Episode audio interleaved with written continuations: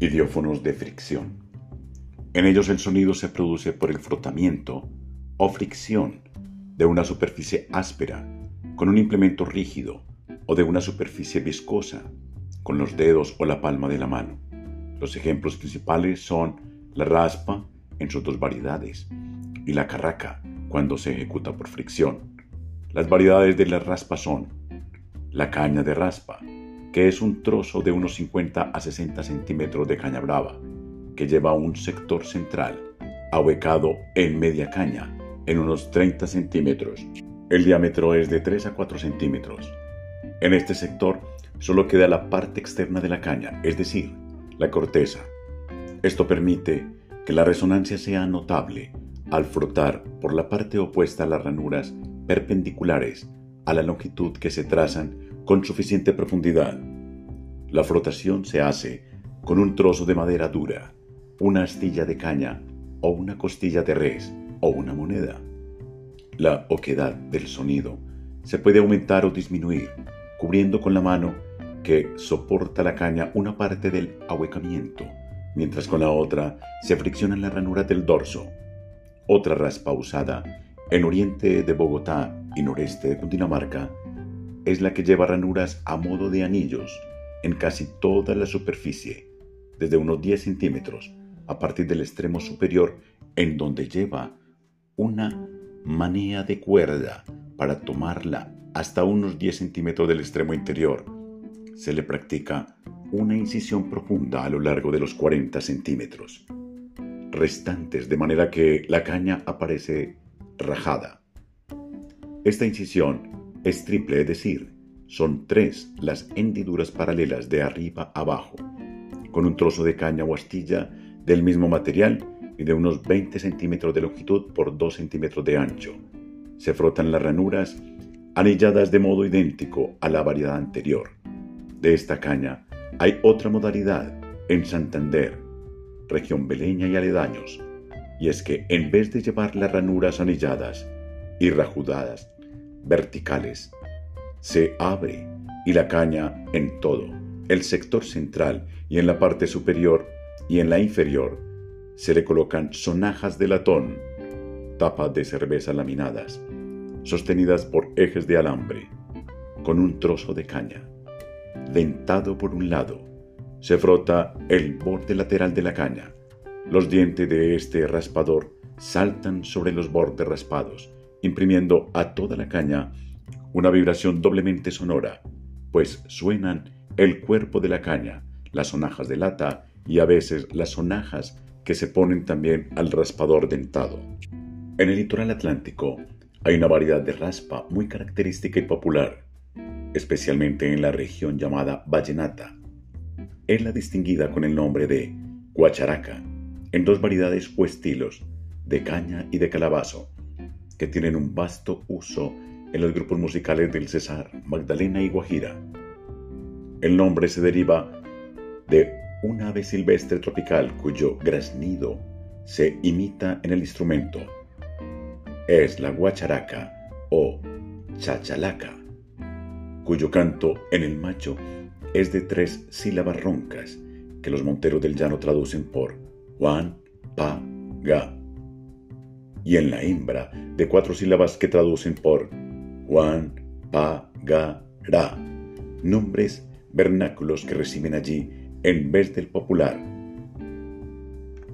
El instrumento se fabrica en caña de playón o en madera maciza, ahuecada en un sector.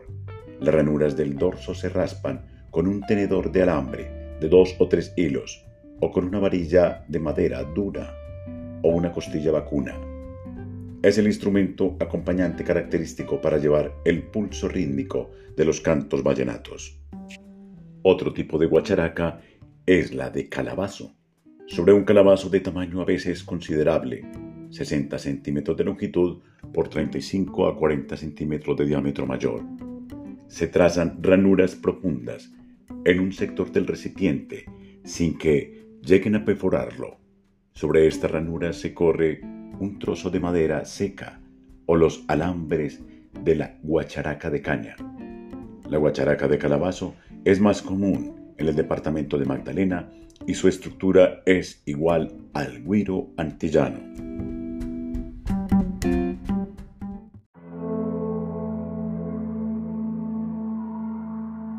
La esterilla consta de un conjunto de 10 a 12 tubos de caña, anudados unos al lado de otros, formando una figura semejante a un capador, pero sin función aerofónica. Todos los tubos o canutillos son de igual tamaño. Al lado y lado de este sartal o esterilla se dejan lazadas para engarzarlas en los dedos medios de ambas manos. Tomando la esterilla por las lazadas, en la forma ya dicha, se dobla esta y se frotan los canutillos entre las manos, produciéndose un chasquido por la fricción de unos tubos contra otros. Es de uso en Santander, Boyacá y otros pocos departamentos de la zona andina. Un instrumento usado por los grupos mestizos de esta misma zona es la concha de armadillo, coraza de armadillo o cusca de gurre. Se fabrica con el caparazón del popular desdentado, que los zoólogos llaman Didelphis novencinctus, por ser de tipo marsupial, y llevar en la coraza nueve cinchas o cinto de cartílago. Regionalmente se conoce como gurre, armadillo, cachicamo, armajusa, jerre jerre, jusa o tato. Su coraza se frota con una varilla o hueso y con ello se produce un sonido áspero y fuerte que resuena dentro del caparazón hueco. En el ámbito indígena existe otro idiófono de fricción que se construye con la concha o coraza de la tortuga.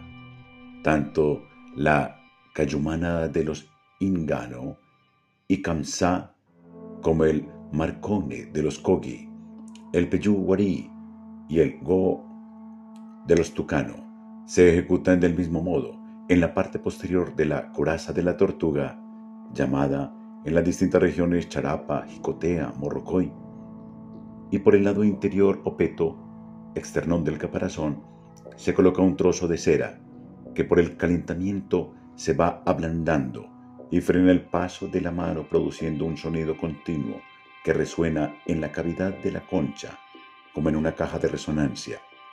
Este ritmo se acompaña regularmente por la melodía de los capadores o las flautas y sirve de fondo continuo.